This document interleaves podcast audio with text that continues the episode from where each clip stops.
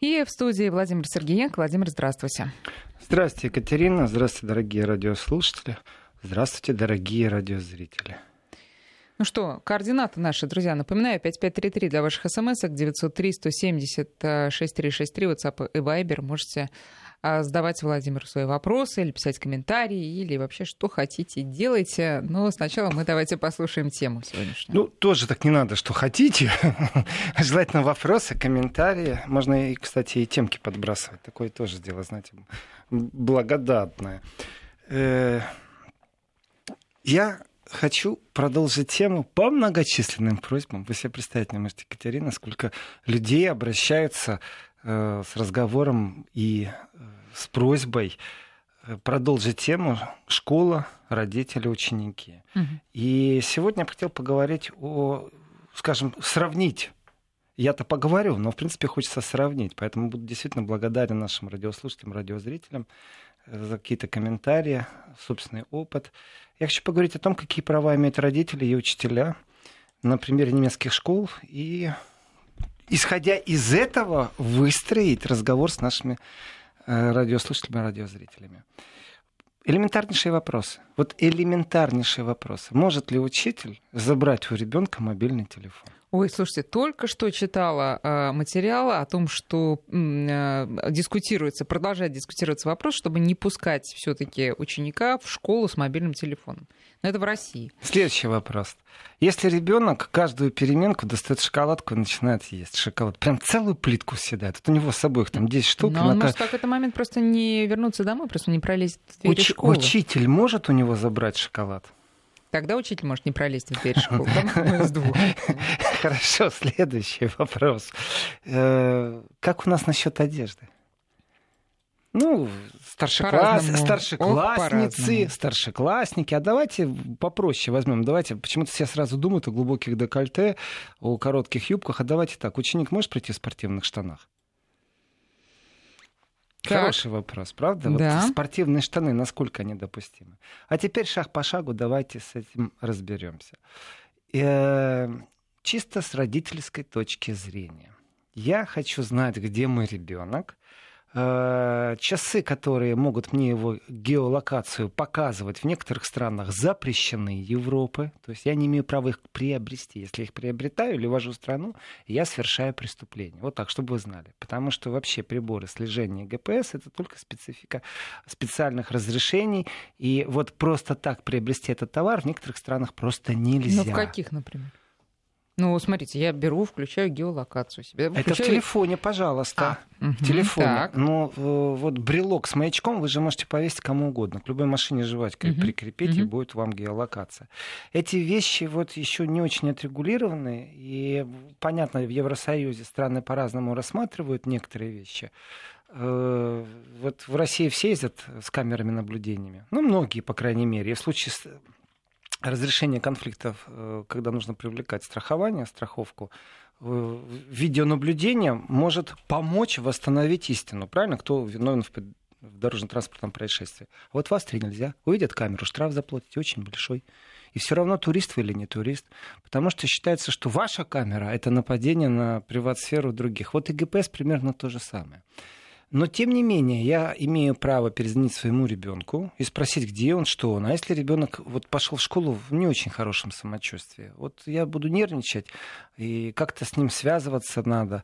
Очень просто. Значит, э, вопрос не в том, можно ли дать своему ребенку портфель спрятал. Вопрос в том, будет ли ребенок злоупотреблять прибором, особенно если это современные гаджеты, потому что есть мобильные телефоны, в которых нет функции интернета, только для звонка.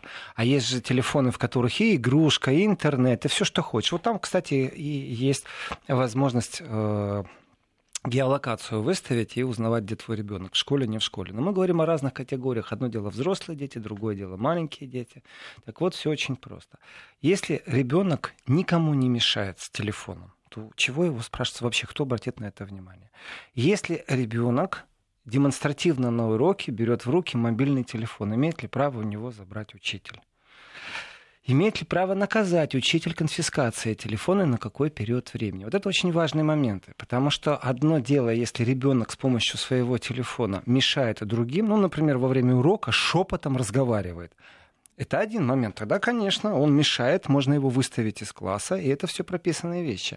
А вот если он не мешает никому, но он сам не учится в этот момент. И вот здесь вот начинаются действительно очень э, такие, во-первых, э, по Германии в любом случае странные вещи, потому что разные земли по-разному трактуют определенные права. И в этом отношении, конечно же, если ребенок никому не мешает, то его наказывать не за что. Э, заставлять его сдать телефон тоже как-то очень глупо. Так вот, э, типичное поведение учителей, когда забирают, например, телефон и говорят, родитель придет, родителю отдам. Так вот, оказывается, родитель имеет право не приходить за телефоном, а учитель обязан отдать. Значит, телефон конфискуется, я беру слово конфискуется в кавычки, только до конца учебного дня. Потом они должны отдать. Э, соответственно, если не отдали, то это уже противоправные действия преподавателя. Вот так вот. Ну, а, а дискутируется в немецком обществе вопрос о том, чтобы вообще запретить детям с телефонами приходить в школу или сдавать их э, при там, Значит, входе? Э, есть правила, и есть, конечно же, разные предписания. Есть вещи, которые, вот, грубо говоря, легли большим таким непонятным, совсем не э, разобранным ярмом на плечи директора школы. Есть вещи, которые легли на плечи педсостава, а есть предписанные вещи. Действительно, появились школы, в которых вообще пользование запрещено, и родители ознакомливают с тем, что э, если у ребенка будет замечен в течение школьного дня телефон, даже на перемене считается нельзя во многих школах, то только вам их отдадим в руки. Штрафовать родители за это дело не могут. Э, наказывать как-то не могут. Забрать телефон, конфисковать в прямом смысле слова навсегда тоже не имеют права. Это чужая собственность. Но существуют определенные правила. Вот, и эти правила школьные предписывают тоже правила того, что их будут соблюдать. И вот когда их начинают соблюдать, вот здесь вот уже очень странная вещь. Дело в том, что э, в Баварии конфискация э, вот, мобильного телефона, она определена законом. То есть в других федеральных землях оно все по-другому. Но вот в Баварии могут конфисковать. И если это законодательная база, ты, пожалуйста, оспаривай закон тогда, а не действия учителя. Это большая разница. Ну, конфисковать прям совсем не отдавать. Э, ну, смотрите, есть большая разница. Э, школа имеет право запретить пользоваться смартфоном. Ну, вот простое, простое сравнение. Ресторан запретил на своей территории курить. Все, курить нельзя. Кальянте, а курить нельзя, да? Э, вот школа на своей территории может запретить пользоваться телефонами. Но какие у нее рычаги? Вот есть такой закон. Соответственно, если этот закон предписан действительно только школой, и на территории школы действовать, то у школы нет никакого рычага тогда. Тогда это получается, грубо говоря, э, кошки-мышки преподавательского состава, директора. И если родители не исповедуют тех же ценностей, в том смысле, что ребенок отвлекается или слишком много проводит время не с гаджетом, то, соответственно, будет конфликтная ситуация. Другое дело, если это предписано законом тогда можно, это нарушение закона, тогда можно и в полицию позвонить, в принципе, и разбирайтесь с полицией. Здесь тогда можно включить и штрафы за несоблюдение закона. Вот это и есть разная позиция, когда это на плечах директора и педсостава, и совсем другое, когда это законодательно прописано. И вот в этой неразберихе разные земли действуют по-разному, и разные школы. Понятно, что частные школы могут предписать все, что угодно. Вы заключаете с ними э, контрактный соглашение, и в контрактном соглашении будет это прописано. Нарушили, прочитайте то, что там мелким шрифтом. Вполне возможно, что вашего ребенка не допустят в школу или он будет оштрафован. Но если это не законодательно, вот тогда начинаются разные вещи. И здесь происходит, оказывается, тоже в э, ну, скажем так, определенная селекция того и как нужно относиться к вот этим вот мобильным телефонам. Одно дело, если это наказание, и давайте представьте себе просто так. Вот ребенка третий раз ему делают замечание, он на уроке достал мобильный телефон. А теперь его наказывают. Э, наказали так, что вот неделю ему не отдают телефон. Все. Или родители придут, родители получат. На самом деле наказывать не имеют права. Вот это четкая позиция. Э, если он мешает, телефон могут забрать, соответственно, могут забрать до конца урока, в конце урока должны отдать. Если он злоупотребляет, могут отнести директору школы, соответственно, то есть до конца учебного дня но обязаны отдать в конце учебного дня. Частная собственность. Все. Вот никак не пробьешь это. Соответственно, если кто-то пробует наказать, а, соответственно, наказание это в, прямом смысле слова конфискация на неделю, на месяц, то это уже преступление со стороны педсостава и школы. Не имеют права они это делать. Соответственно, э, знаете, насчет зданий, можно ли в здании школы делать и на перемене, тоже в школах разные требования.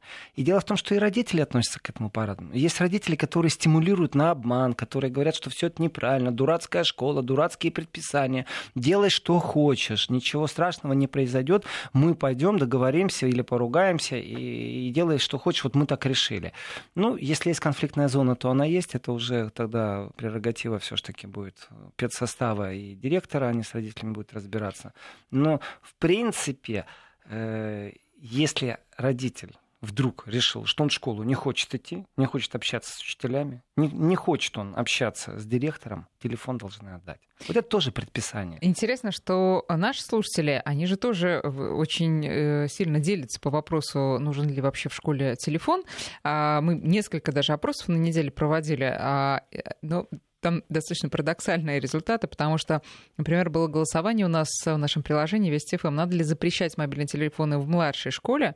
Вот 53% сказали «да, надо», 28 а сказали «и не только в младшей», а только 18 сказали, что нет. Я понимаю родителей. Да, абсолютно. А, и только 18% сказали, что нет, э, пусть, э, пусть э, телефон будет при ребенке, по крайней мере. А, а другое голосование, а, там вопрос звучал так. Вы будете волноваться, если ребенок в школе без телефона? Да, сказали 45%. То есть те самые, которые говорили, что не-не-не, не надо телефон. Теперь они говорят да, теперь они теперь будут волноваться. Волна... Но с другой стороны, а одно другому не мешает. Да, ребенок должен быть в школе без телефона, и да, мы будем из-за этого волноваться, но надо выбирать что-то одно. Я помню безумно тяжелейшую дискуссию, которая была развернута в СМИ. Началось это тоже с одного происшествия. Началось просто со школьной драки.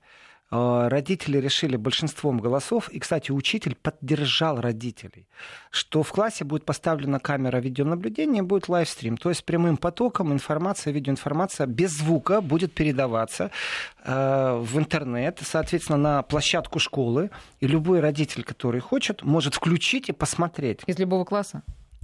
Из любого интернета. Нет, ну это разговор шел об определенном классе, где родители а. договорились друг с собой. Mm-hmm. Было полное понимание ситуации. Согласились родители после массовой драки, согласился классный руководитель, согласился директор школы, но из соседнего класса раздались вдруг возгласы. То есть такое часто бывает, что вроде бы все договорились, но кто-то вдруг начинает что-то не то говорить. Притом не обязательно он имеет отношение к этой ситуации. Э, что нарушая э, тем самым права Приватность? на приватности, вы делаете, что хотите у себя дома и сколько хотите. Но в школе дело в том, что эта камера, мало ли на перемене зашел кто-то другой, мой ребенок, я не хочу, чтобы вы его за ним наблюдали, что он тут делает, с кем общается. Вот просто не хочу, не собираюсь на тему отвечать, почему не хочу. И родители одного класса, что только, вот какими только путями не шли, что только не придумали. Давайте на перемену отключать или еще как-то. Нам очень важно, у нас конфликтная ситуация в классе. Да и вообще здорово смотреть, как на своего ребенка зашел сам в интернет, посмотрел, включил, вот мой ребенок сидит, учится плохо, хорошо, балбесничает, не балбесничает. Есть еще внимание, есть у него силы концентрироваться. Э, может, у него что-то другое и не прошло, не пропустили. Хотя вроде бы, вроде бы никаких нарушений нет, если все согласились. Хотя странно, а, почему на законодательном уровне до сих пор не принято такое решение, чтобы вообще все школы а, были оснащены видеокамерами в каждом классе, потому а что вот простой пример, вопрос Екатерина. безопасности. Да, вопрос безопасности. Насчет в классе не знаю, но простая вещь.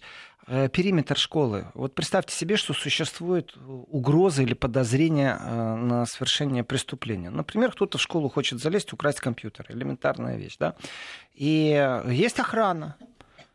Охрана поставила камеры по периметру. Вот я имею право доступ к этому. Вот почему охранник может смотреть, что там делают школьники на переменах э, по периметру школы, а я не могу. Вот почему? Почему они имеют право? Они не являются органами, у них нет никаких спецразрешений с прокуратуры, они не ведут никаких следственно-оперативных мероприятий. Вот почему им можно, а мне нельзя? Вот это вот почему, к сожалению, э, действительно не находит законодательной базы, и не найдет в ближайшее время. Могу объяснить почему.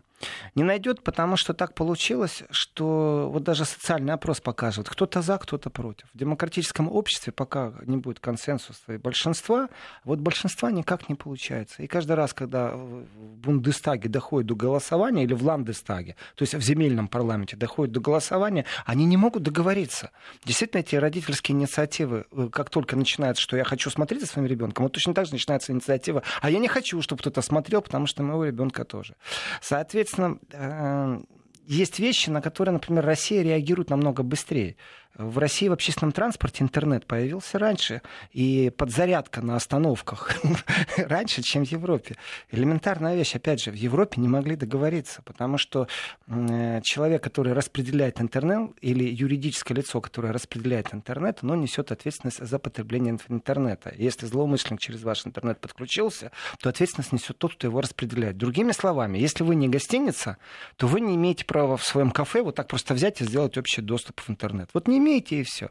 И поэтому в общественном транспорте в России был, садишься, я помню вот это впечатление, человек приехал из Москвы, я еще тогда даже не знал, что можно сесть на кольцо метро в Москве и ездить по кругу, там бесплатный интернет. Это было вау, знаете, такой эффект. Ух ты, как далеко ушли. А вот в Европе не так просто с этим. Почему? Потому что ответственность другая. И ответственность непосредственно на том, кто раздает интернет. И вот этот вот вечный баланс, я так скажу, ну да, толерантность и демократичность очень сильно мешает.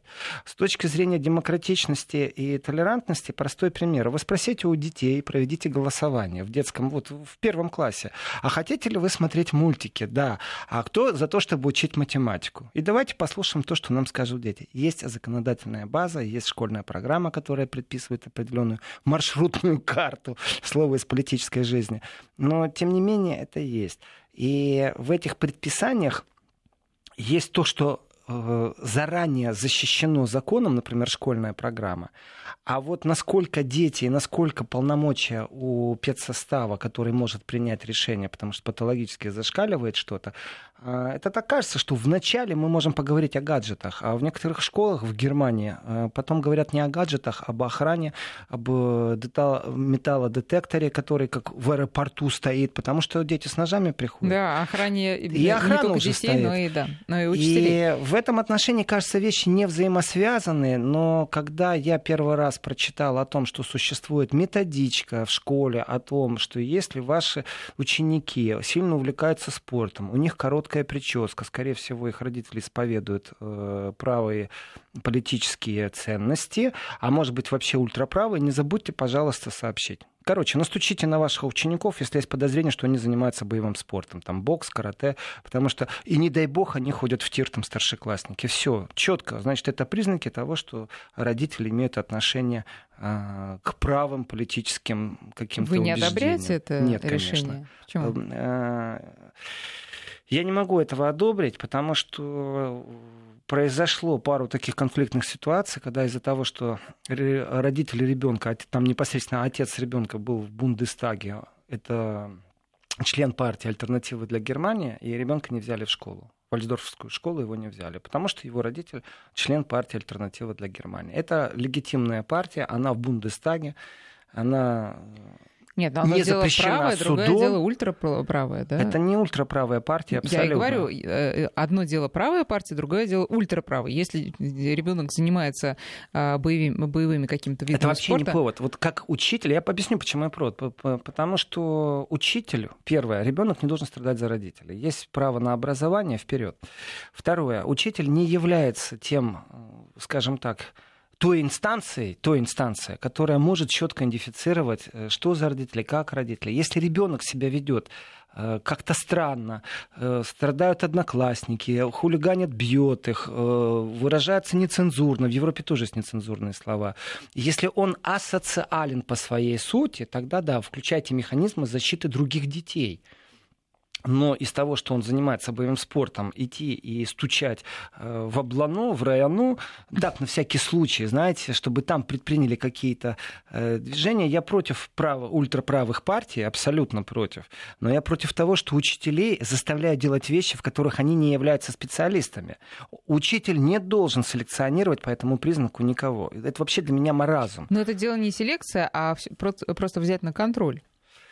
Да, мы можем, э, учитель может пойти, я не знаю, как это называется в Германии, Вам там, кажется, что отдел это... по делам несовершеннолетних и сказать, слушайте, вот как бы последить за этим парнем, чтобы... От Может, если он асоциален в своем поведении, да. а если он спортом просто занимается, Нет, ну, декларирует это, понятно. и это нужно сообщить в соответствующую инстанцию, Нет, я говорю, что это вот, это даже не наябничать, это настучать, то мне кажется, это страхи общества, которые действительно не там, где нужны. Это была определенная буря. Кстати, кстати буря была в стакане, но медийный след она оставила, и дискуссия была, потому что это абсолютно неправильно. И э, в некоторых землях сразу изъяли эти методички, сразу же изъяли.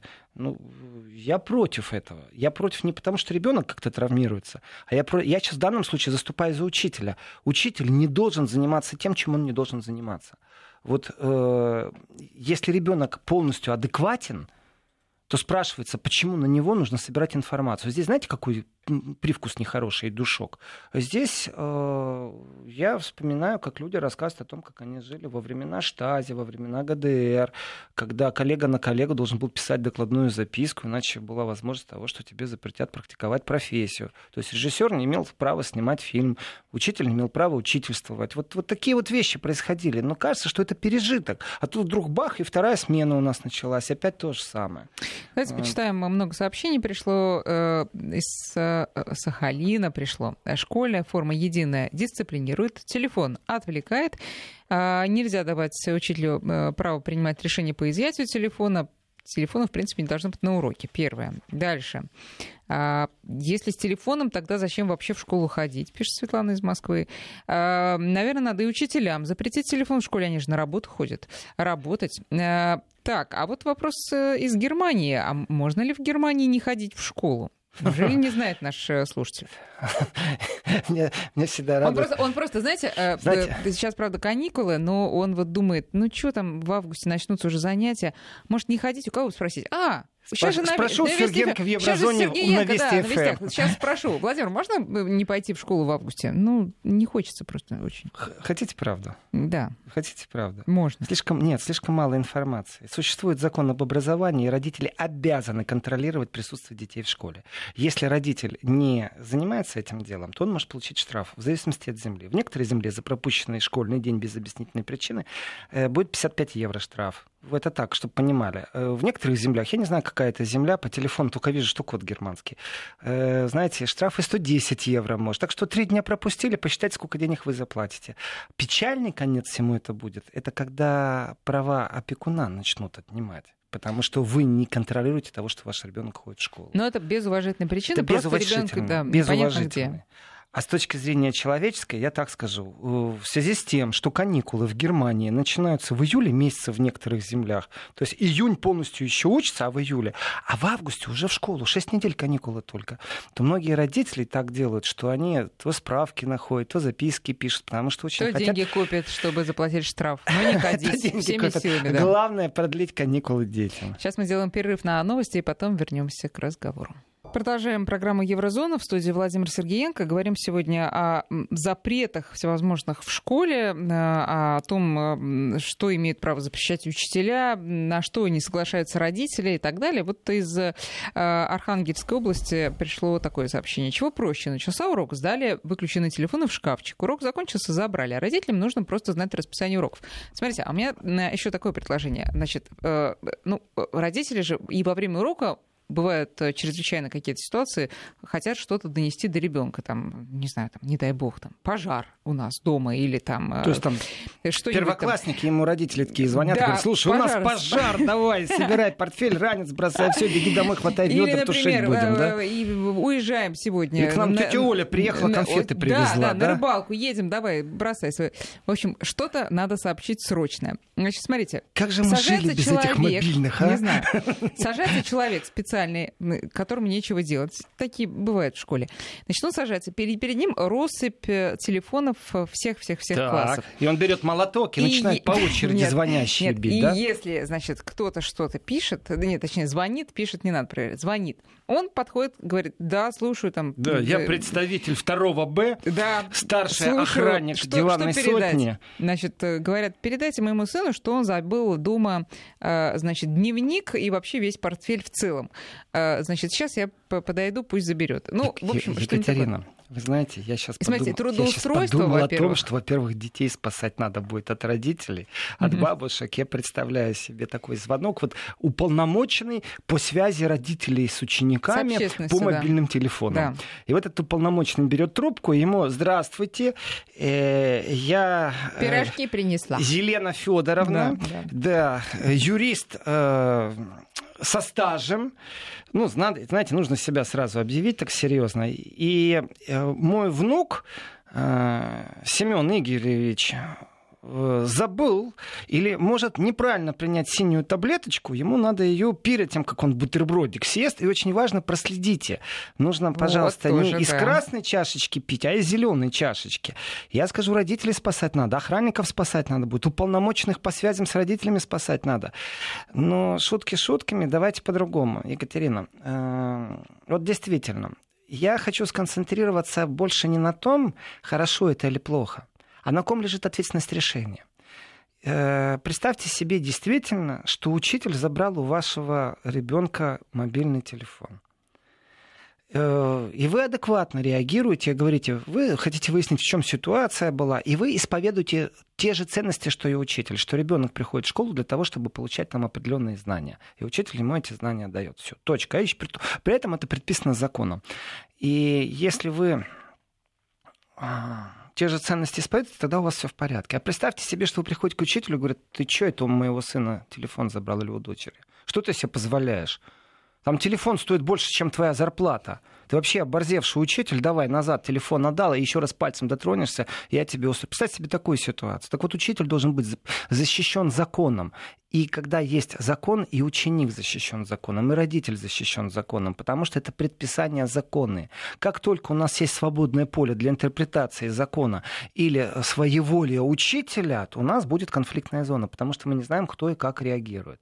Соответственно, либо это берет педсовет вместе с директором определенные правила, выставляет, которые исповедуются, и с ними ознакомливаются. Вы сегодня в интернет входите зачастую, и прежде чем вы там дальше что-то сможете пролистать или какую-нибудь информацию получить, у вас там стоит «Я ознакомлен с правилами». Не хотите? Не пользуйтесь нашим ресурсом. Или поставьте галочку. Вы же не читаете, что там написано. Но галочку ставите, что вы ознакомлены, и пользуйтесь ресурсом дальше. Так вот, где начинается закон, а где начинается своего или учителей? Вот это очень важный момент. И если понимание в этом деле. А вот если понимания нет, выбивайте тогда спецстатус для своего ребенка. И в этом отношении, да представьте себе такую вещь. Э, вот давайте разберем ну, утрированную ситуацию, когда ребенок нуждается в каком-то медицинском обеспечении. Ну, например. И, э, Не такая уж она утрированная, прям скажем. Может быть, аэрозоль какой-то вдыхать надо. Может быть, в случае чего-то нужно принять что-то. Является ли учитель в данном случае ответственным лицом, который должен принимать определенные меры? Учитель не является медперсоналом, и он может быть не ознакомлен. Но вы можете поставить учителя в курс, и в случае каких-то, скажем, ну, нехороших э, развития событий, если оно идет не по хорошей стезе, э, примчаться в школу надо. Вот это исключительный случай, исключительный. Тогда, может, вашему ребенку можно иметь, или все учителя должны быть предупреждены, что если вот начинается там удушье или еще что-то, аллергическая атака, то нужно срочно звонить родителям, в течение полчаса доедут, ну, чтобы скорую каждый раз не вызывать, чтобы каждый раз это не было шоу, потому что нужно то-то, то-то сделать. Или э, другая ситуация. Представьте себе, что э, у ребенка дома не все благополучно в семье. И ребенок тоже, дети же не разные. Один первоклассник, второй вот выпускной у него на носу. Здесь уже взрослая личность, а здесь э, первоклассник. Неужели для них одинаковые правила должны быть по мобильному телефону? Один искренне сдаст в начале урока, второй искренне спрячет или сдаст, а вторым будет пользоваться телефоном. Вот как учитель может и в том и другом случае действовать по одному и тому же протоколу? Где у него законные основания отбирать или, наоборот, лишать ученика права присутствовать на уроке? И вот здесь элементарнейшая вещь. Оказывается, существует, я сейчас о Германии, существует определенный метод. Смотрите, есть родители, которые плевать хотели на то, какие оценки у ребенка. Вот просто плевать хотели. Но ведь есть те, которые говорят, «А, учись, будут оценки хорошие, потом у тебя вот больше шансов на рынке труда, получишь образование. Ну вот учись, хорошо учись. И есть предписание, например, в школе, что во время уроков пользоваться нельзя. И если пользоваться будешь, учитель имеет право тебя выставить из класса до окончания урока. Ну, или отобрать гаджет до конца урока. Или выставить. А теперь такая штука. Ребенка выставляют из класса, и это считается автоматически пропуском не э, урока. А если он пропустил, то есть прогулял. Вот как это ни странно. Его выставили, считается, что он прогулял. Его нету. И не то, что он наказан тем, что он не будет присутствовать и не получит какие-то свои знания. Ему просто влепят кол. Ну, по-немецки кол это единица лучшая оценка, там шестерку ставят. Но, в принципе, ему ставят единицу за то, что он прогулял. Э, а прогулял он по технической причине, потому что его выставили. А выставили его, потому что нарушили. И тогда три раза он прогулял, и у него просто неуспеваемость другая, табельная. А если табельная неуспеваемость, то есть возможность того, что он на второй год останется, что его к экзаменам не допустят, ну и многое другое. И тогда ты начинаешь задумываться, а уйдешь ли ты действительно на второй год, или ты э, начнешь вот эти правила как-то соблюдать. Если учитель начинает оскорблять, это неправильно. У него должны быть правила. Если у вас в школе вдруг, если могу такое представить, написано, что учитель имеет право повышать голос и оскорблять, я, конечно, удивлюсь, но скажу, хорошо, это правила такие. Это уже мой выбор будет а это, кстати, отдельная школу. тема интересная. Ну, давайте вот еще а, несколько сообщений. Э, тоже из Германии пишут. А, запрещено пользоваться мобильными телефонами на территории школы. Так было у моей дочери. Если кто-то пользовался, учителя забирали, отдавали после занятий, плюс штрафная работа. Видите, вы привели пример с тем, что надо просто выгнать из класса, а тут э, штрафная работа, все дети просто придерживаются этого правила. Если срочно связаться с родителями нужно, то это делает секретарь. За 11 лет проблем не было со связью. И еще одно сообщение, тоже из Германии. Наша дочь пропускала Беру в Шуле. Это я посмотрела профессиональное училище, да? Я поскольку... Беру в Шуле. В немецком не сильна. Угу. Так вот, э, назначен штраф был родителям и запрет на посещение школы на две недели, пишет Андрей. То есть не пришла один раз, ну так иди гуляй еще там или иди. Э, Если тебе нужно образование, ходи в школу. Не нужно образование. Вот тебе исключили, не допускают к занятиям. Но вот здесь есть нюансы. Вы знаете, что в Германии, что не в Германии, э, есть, скажем так, недообразованность родителей, что можно оспаривать в суде. А вполне возможно, что это беспредел учительский и педсостава потому что не имеют права исключать э, за то, что пользовался гаджетом на уроке, на перемене, на территории школы, на две недели из школы. Э, и многие пробуют жаловаться в облано. Ну, есть такой местный там тоже организация, которая отвечает за образование, контролирует все эти вещи. Я так по старинке называю облано, районо, э, шуль-амт. А не надо жаловаться туда. Надо просто в суд пойти. И вам суд, кстати, будет стоить не так дорого. Э, судебное заседание будет достаточно быстро, потому что их очень мало в этом направлении. И он скажет, было нарушение или не было нарушения закона, потому что вполне возможно, что это просто беспредел. Потому что в Германии, именно в Беру, в школах, то есть профессионально, школах, в которых дается первое профессиональное образование, это можно сравнить с ПТУ. Угу. Вот. А, зачастую там давайте так, я, я, я не стесняюсь говорить, как оно есть. Э, там собирается очень специфический контингент, который очень может быть асоциален и учителя там борются как могут с тем хоть как-то, чтобы, ну, есть и нормальные дети, и они, скажем так, хулиганствующих, нарушающих распорядок и правила пробуют как-то изолировать.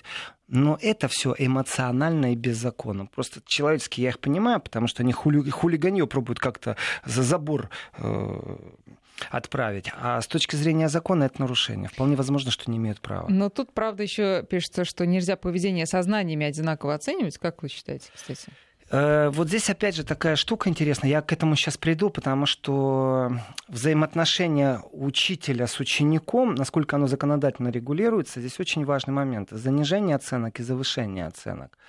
Э, по поводу поведения есть еще такое понятие старания. Ну, старался. Э, Активность во время урока да, и прочее. Насколько я слышала, и есть, есть понятие знания. Даже разные да. есть оценки. То есть есть оценка прям за поведение, за прилежность. За прилежность. Да, это отдельная оценка совершенно. А, ну, это вы слышали. А вы знаете об этом. А у нас приходится сталкиваться с этим, когда занижаются оценки, э, потому что ты не прилежен. То есть твоя активность на уроках, она оценивается. И оценивается абсолютно субъективно учителем. Но я к этому приду, я еще на телефонах немного побуду. Вот я читаю, просто поставить глушилку, включать ее на время урока. Э, глушилка не пропускает телефонный звонок. Первое. А за чей счет глушилку, я спрошу нашего радиослушателя, будем ставить? Второе. Как только вы ставите глушилку, вы тут же нарушаете закон, потому что вы можете глушить не только телефон. Короткий угу, плямс, я понял. Вести ФМ. Да, вот здесь продолжаем. мы опять уткнемся в, в законодательную базу, потому что вы, когда будете глушить, вы же не конкретно один номер телефона заблокируете, а вы заблокируете в округе что-то, в радиусе. Соответственно, вы э, нарушаете возможность кого-то пользоваться телефоном. Поэтому глушилка номер не проходит. А с точки зрения э, вообще присутствия, там я прочитал, вот сдать телефон, действительно во многих школах во многих классах дети заходят и сдают телефон. Это добровольный сговор, можно так сказать, между родителями и учителем. И когда начинается перемена, они все хватают телефоны, и вы знаете, вот здесь тоже такой момент. Вот иногда заходишь в школу и смотришь, тишина, перемена, а школа как будто вымерла. Э, я не так часто в школе был во время уроков, но пару раз пришлось. Стоят все с вот этими телефонами, смартфонами, с гаджетами, что-то там делают.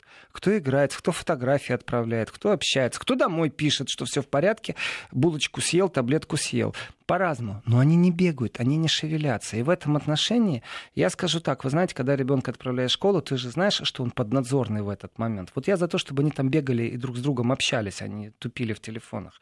И есть школы, в которых мы действительно наблюдаем, что родители, вступив в сговор, выработали определенный кодекс правил, и все дети сдают. И если ты не сдал свой телефон, ну, твой родитель против, ты просто становишься какой-то белой вороной. Но все вокруг бегают, бегают, играют, дурачатся, потому что телефонов нет. А вот ты один со своим телефоном. Рано или поздно ты им тоже перестаешь пользоваться, подключаешься к вот такому времени провождения. И в этом отношении законодательно ничего не предписано по поводу обязаловки. Но родители зачастую действительно могут объединиться. Вот здесь включается в себя в силу родительский сговор, а это происходит только на родительских собраниях. И, как правило, учителя делятся своим опытом. На этом точку с телефоном я поставлю, но перейду к следующей теме, очень больной. Да, Екатерина? Да, нет, просто тут э, наши слушатели тоже подсказывают э, еще одну тему. Есть ли практика такая, чтобы сильный ученик помогал слабому э, с, ну, освоить материал? Законодательно вообще не прописано это. Вообще не прописано. Ну, не законодательно. Да. Есть очень многие школы, которые исповедуют модель, когда старшеклассники Э, при этом расписано по дням недели и по часам выделяются уроки, закреплено в расписании. Когда старшеклассник, притом не совсем старшеклассник, не десятиклассник приходит к первоклассникам, нет, ни в коем случае. Второклассник приходит к первоклассникам, третьеклассник приходит к первоклассникам. Считается, что они общаются на одном и том же языке, который они друг друга понимают. Они борются за право, за то, чтобы они имели право прогулять, грубо говоря, свой урок. И во время своего урока только отличники имеют право это делать. Прийти в младший класс и рассказать, как они учились, но не в смысле, а вы знаете что, а действительно помогать делать домашнее задание. Слушайте, я вспоминаю времена, когда я была пионер-вожатой и учась в четвертом классе приходила к первому классу. Это же работает и сейчас, это, я смотрю. Это работает. И вот в Восточной Германии, как наследие ГДР, то есть постсоветской системы, это более развито, чем в Западной Германии вот такая система. Но это, как правило, родители, э, родителям предлагают, родители соглашаются. Вот так. То есть это добровольно, а уже педсостав выделяет время, когда это возможно. И э, вот я вспоминаю, как у нас было. У нас самые лучшие вот приходили к тем, кто помладше, при том второклассники, третьеклассники, четвертоклассники, и помогали осваивать уроки. Они прямо во время урока, прямо во время математики могли прийти и, значит, помогать тоже. Объясняли что-то. Именно вот считается, что у них коммуникация лучше. Ну, это, это, это так и есть. Я просто вспоминаю, когда к нам приходили старшеклассники, это с каким восторгом ты смотрел на него. Это гораздо интереснее, чем Но учитель. здесь есть и еще я и другая связь, которая тоже мне очень нравится. Знаете, бывают такие дети, которые особо талантливые. Вот есть дети, которые плохо усваивают. Ну, вот он не сконцентрировался, он плохо усваивает материал, ему надо дополнительно, может быть, пару минут. А бывают дети, которые на лету все хватает, и им скучно на уроках. Им точно так же скучно, как тем, которые не усваивают. Он уже все сделал. Так вот, таких детей выделяют, и им дают право ходить в старшие классы на экскурсию. То есть, если ты освоил свою тему по математике во втором классе, тебя могут отправить на экскурсию в третий класс, чтобы ты там посидел. И бывали случаи, когда вот так вот ходили-ходили на экскурсию, а потом бах и перескочили. Бах, он действительно, он и психологически, и социально полностью созрел на то, чтобы быть в, старш... вот в старшем классе. И их действительно переводили. И каждый раз это было достаточно оправдано, но мне нравилась система, как это поступенчато сделано. То есть не просто какой-то экзамен или еще что-то. Ты здесь все сделал вот прямо у себя, у тебя успеваемость потрясающая. Ну хорошо, иди на полчаса вот в другой класс. Это, конечно, очень много зависит от педсостава, от коллектива. Вообще, если единомышленники в коллективе, это не значит, что это в каждой школе есть. Вот и готовности ты... к экспериментам, к такой мобильности. В... Да. Готовности к экспериментам. И не забываем, что в случае, представьте себе, опять же, э, что у ребенка произойдет какой-то психологический срыв. Ну, допустим, поторопились с решением педсоставом, все хорошо. И родители обратятся в суд, что неправильное было решение педсостава о переводе его в другой класс. Что нагрузкой ребенок не справился. Может, совсем другие вещи были. Может, я не знаю, птиц слишком много возле окна было, засмотрелся или влюбился ребенок. Тоже же бывает. Э, замечтался, сказки писать стал, тоже бывает. И родители начнут судиться, просто обратятся в суд, потому что педсостав принял неправильное решение. И вот здесь включается законодательная база которая защищает решение педсостава, как это было. И вот эта вот юридическая составная, она что же на плечах кого? Ну не на плечах же классного руководителя. И директор школы, он имеет, конечно, отношение к документации, но он не является юристом. Вот в таких случаях, когда существует уже протокольная предпосылка того, что ребенка переведут вверх по ступеньке школьной, то на себя берет вот конкретно Шульамт заботу, они вырабатывают полностью взаимоотношения, родители подписывают бумаги для того, чтобы не было потом каких-то претензий. Это как у врача, если ты пришел на осмотр и тебя при осмотре могут поранить, то подпиши, что у тебя претензий не будет, или мы тебя не осматриваем. Вот здесь очень важный момент, существует юридическое сопровождение. Насчет телефонов я закончил, следующий момент очень важный, это здоровье ребенка и что он чем он питается. Вот действительно, представьте себе, что учительница регулярно наблюдает, как ребенок ест шоколадные конфеты в большом количестве. И она понимает, что что-то не то, ну какой-то перебор. Она не с родителями решила пообщаться, ну по-человечески, она же не обязана, правда? Она же не обязана идти директору школы докладывать, что у них есть какой-то ребенок, который много шоколада ест. А теперь представьте себе, что это не шоколад. Представьте себе, что ребенок категорически отвергает какие-то продукты. Ну, мало ли, дома тоже есть вегетарианцы, есть еще что-то. Раздельное питание в школах существует, есть возможность э, еду без свинины заказать, потому что просто такая возможность есть. И она не предписана законом, это просто есть такая возможность. Очень многие родители интересуются, а есть ли свинина в школьном питании? Э, и мусульмане, и, и иудеи, они не употребляют свинину, и для них важно может быть о том, что даже масла не должно быть, в котором только что свинина была. И в этом отношении фирмы, которые поставляют еду, они заранее все это прописывают. То есть родители успокоили. А вот насчет шоколада, а вот насчет просто присутствия мяса. Оказывается, учитель не имеет права вообще вмешиваться в этот процесс. Вот вообще. И здесь я вначале подумал, что, знаете, ерунда. Ну, написали книжку там о том, какие имеют права родители, какие учителя. А тут выяснилось, что одна учительница увидя о том, что ребенок потребляет шоколад, а она является вот таким жестким э, фитнес-фанатом, э, плоский живот, ни в коем случае ничего лишнего, строгое питание, диета, спорт, спорт и еще раз спорт, начала вместо уроков, предписанных по э, школьной программе, лекции читать о здоровом образе жизни.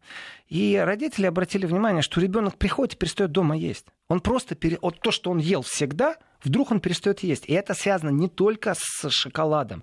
Ребенок перестал есть курицу в данном случае, потому что родители рассказали, э, ребенку рассказали о том, показали картинки, как это все происходит, шоковые картинки, учитель показал о том, как происходит забой скота.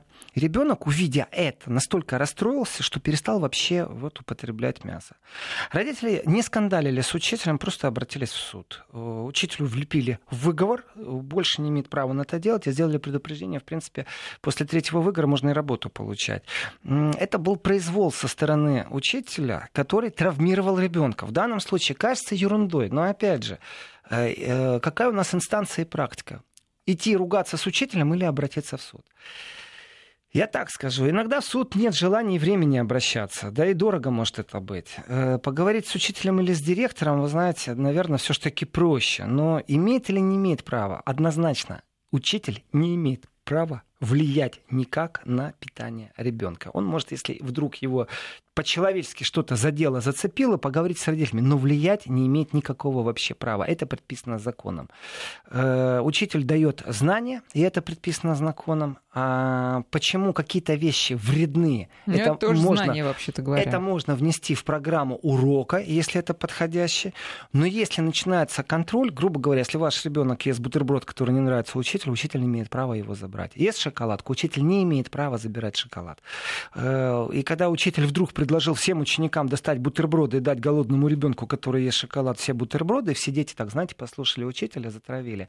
Родители на самом деле были в шоке, потому что тем самым их ребенка выставили не в очень хорошем свете. Социальная травма, психологическая травма, поэтому они в суд и обратились. Но, тем не менее, э, вот четкое понимание. Учитель не имеет права вмешиваться в процесс питания ребенка. Точка. Э, вопрос, опять же, связан, ведь э, иногда так получается, что забывают родители поговорить с учителем, а учитель наблюдает что-то и делает свои выводы. Учитель не является профессиональным диетологом, и вмешиваться в образ жизни того социума, в котором живет ребенок, ну, надо достаточно аккуратно. Если это произошло жестко, как в данном описанном случае, то, конечно, право родителей, которые решили сделать все возможное, чтобы этот учитель не повторял такие же ошибки с другими детьми. Это тоже важно. Здесь уже ничего не поделаешь. Да, я представила себе какую-нибудь российскую школу, где пол, полненький мальчик или девочка ест бутерброд, а какой-нибудь учитель физкультуры а, ну, комментирует этот процесс. Представляете, какими словами? И ему за это ничего не бывает. Но это другие реалии. А я не просто так это рассказываю. Да? Знаете, мне приходят письма, действительно, я не знаю почему, но стали приходить письма с просьбой дать совет, помочь. Поэтому я решил подойти к этому вопросу, изучив то, что сейчас на рынке появилось. Есть книги, в которых описан опыт родителей, это смесь художественной и публицистической литературы с комментариями, которые дают и ученики, и учителя, и, главное, чиновники, которые отвечают за этот вопрос. И оказывается, я посмотрел на тираж этой книги, 40 тысяч экземпляров, сегодня 40 тысяч продать, это очень много. Любой издатель понимает, что это за бешеная цифра. Сейчас мы делаем перерыв, э, впереди новости, а потом вторая часть программы «Еврозона».